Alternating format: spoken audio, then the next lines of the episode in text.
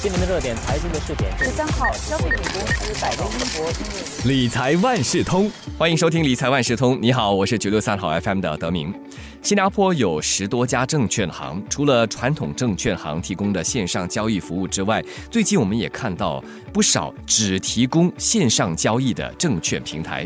他们在收费结构也好，又或者是股票存放方式和增值服务等各方面都不一样。那么，投资者要怎么挑选适合自己的交易平台呢？今天的理财万事通，我们就请华为媒体集团新闻中心财经新闻记者周月祥和我们分享挑选证券行还有这线上交易平台需要考虑哪一些因素。月翔你好，德明你好。我国的证券行可以分成几个类型啊？首先就请岳翔给大家介绍本地投资者可以选择的证券行有哪些。基本上呢，其实在我国的证券行呢，可以分成三种类型。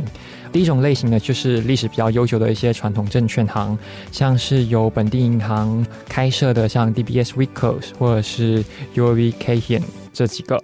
还有就是专门是以线上交易平台为主的。像是 FSM One dot com，还有 Cecil Capital Markets。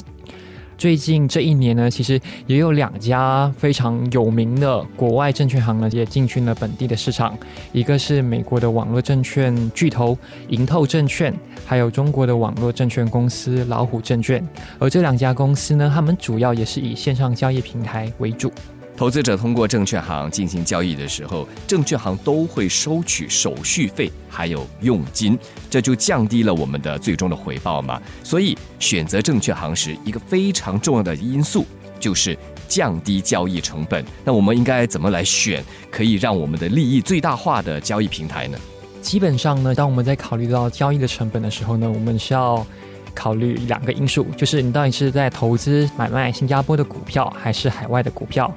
基本上呢，当我们在买卖新加坡股票的时候呢，各家证券行的收费呢都大同小异。像是以现金户头来讲的话，最低费用其实就是二十五块钱的佣金，还有加上交易费。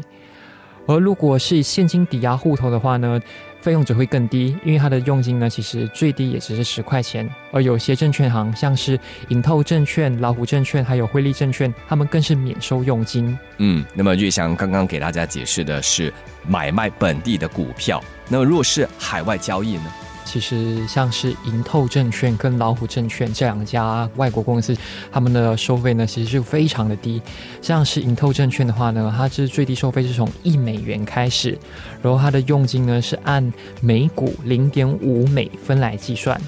需要注意的是呢，当我们在投资本地股市的时候，交易量一般上都是以一百股为最低单位。可是当我们在购买美国股票的时候呢，它交易量其实是以一股作为最低单位。进行海外交易的时候，还有什么要考虑的吗？托管费用？对对对，与本地股票不同的是呢，当我们在购买海外股票的时候呢，我们的股票都是由证券行来做托管的，所以一般上呢，大部分的证券行他们都会收取每个月最低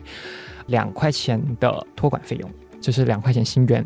那么除了收费之外，岳翔还有没有其他的贴士可以给投资者参考的？有啊，基本上呢，不管投资本地股市还是海外股市的时候，最重要的是交易额越大的话呢，它的收费比例就越低嘛。所以就以购买本地的股票来讲的话，当你少过五万块钱的时候，你的交易费基本上是以你的交易额百分之零点二七五到零点二八来收取的。可是当你超过五万或是超过十万块的时候呢？大概就是百分之零点二十二，甚至到零点一八左右。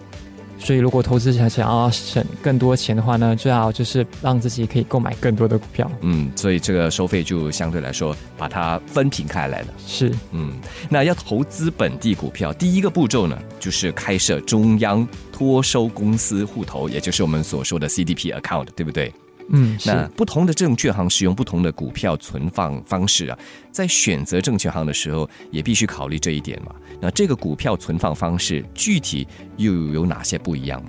基本上呢，当我们在与银行底下的一些证券行啊，像是 DBS Vick 啊，或是大华纪险，他们申请我们的户头的时候，他们都会有提供两种户头嘛，有一个是现金户头，和另外一种是现金抵押户头。而现金户头呢，基本上就是会把我们的股票呢都托收在 CDP account 里面，然后，如果股票呢是托收在 C D P account 里面的话呢，其实要付两笔费用，一笔呢就是中央托收公司的结算费，还有就是新加坡交易所的交易费。然后，如果是结算费的话呢，大概是收取百分之零点零三二五，好少、哦，对，很低很低，非常的低。嗯，如果是新加坡交易所的交易费的话，更低，则是百分之零点零零七五。嗯，听起来好像是一个象征式的一种收费，是是是，可是要记得，如果我们的股票呢是放在 CDP 户头里面呢，有一个优势。虽然说它的收取费用相对于现金抵押户头来的比较贵，可是它以你自己的名义来购买股票嘛，也就是说你是股票的持有人，就代表说你可以享有股东的一些基本权利，比如说出席股东大会啊，还有参与投票等等。嗯，因为你是股票的合法持有人，你就是公司的股东了嘛，对，所以是有一些说话的权利。是是是。可是，如果你是利用现金抵押户头，就是说你的股票呢是由证券行所托管的，虽然说它的费用是比较低，可是这也代表说那个股票其实并不是在你的名下，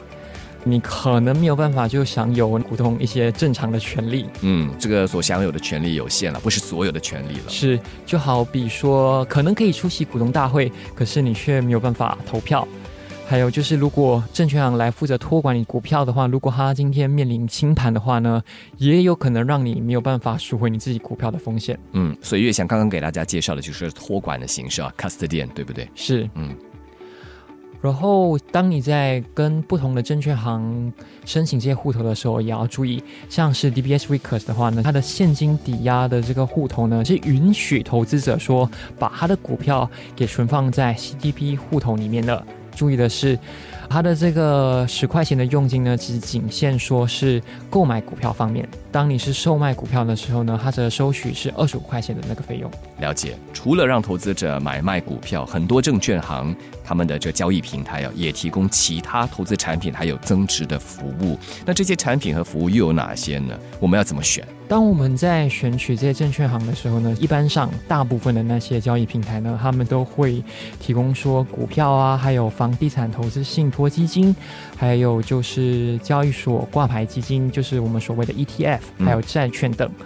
然后有一些啊，他们只会提供期货啊、期权，还有差价合约。差价合约呢，就是我们与发行商还有证券商所进行的一种场外交易。这一个风险来讲呢，是相对的比较高的。在所有的证券行当中呢，只有少数的会以提供差价合约为主，像是 CNC Markets 还有 IG Asia 等等。嗯，那么多的投资产品哦，信息很多，是要投资者自己去找不一样产品的资料吗？还是说，其实这些投资行或者是证券行会提供相关的信息？哦，会，不同的证券行啊，他们其实都有自己各自的研究团队嘛。也会定期发布说有关股票啊，还有投资产品研究报告作为真实服务，其实就吸引投资者。当你们在阅读完之后呢，就可以做出更明智的投资选择，也可以去投资这些产品。嗯，可能要请教一下月香啊，我是不是应该选好了产品，然后选好了投资平台，我就只在那里开设户头，还是说可以发挥新加坡人的精神，我什么都开，哪里都开，然后再来做决定？通常不要把一个鸡蛋放在同一个篮子里面嘛，所以我觉得对吗？对，尤其是在投资上面，而且跟证券行开设这些交易户头的时候，基本上其实都是免费的，所以我当然是鼓励德明，可以的话，在不同的证券行先开设多几个户头，然后先试用一下，看哪一个平台适合自己，然后才做最后的决定。嗯，不适合的话就把它在那里晾着嘛，需要特别去把它关上吗？基本上，如果你没有交易的话，其实它也不会收取你任何费用。嗯，今天的理财万事通，我们就请华为媒体集团新闻中心财经新闻记者周月祥给大家说一说啊，下好投资的第一步棋就是怎么来选择合适的交易平台。理财万事通每期提供你最需要知道的理财与财经知识。如果你想了解更多，可以到早报的 SG 搜索“联合早报财经专栏理财简囊”。我是九六三好 FM 的德明，我们下期再见。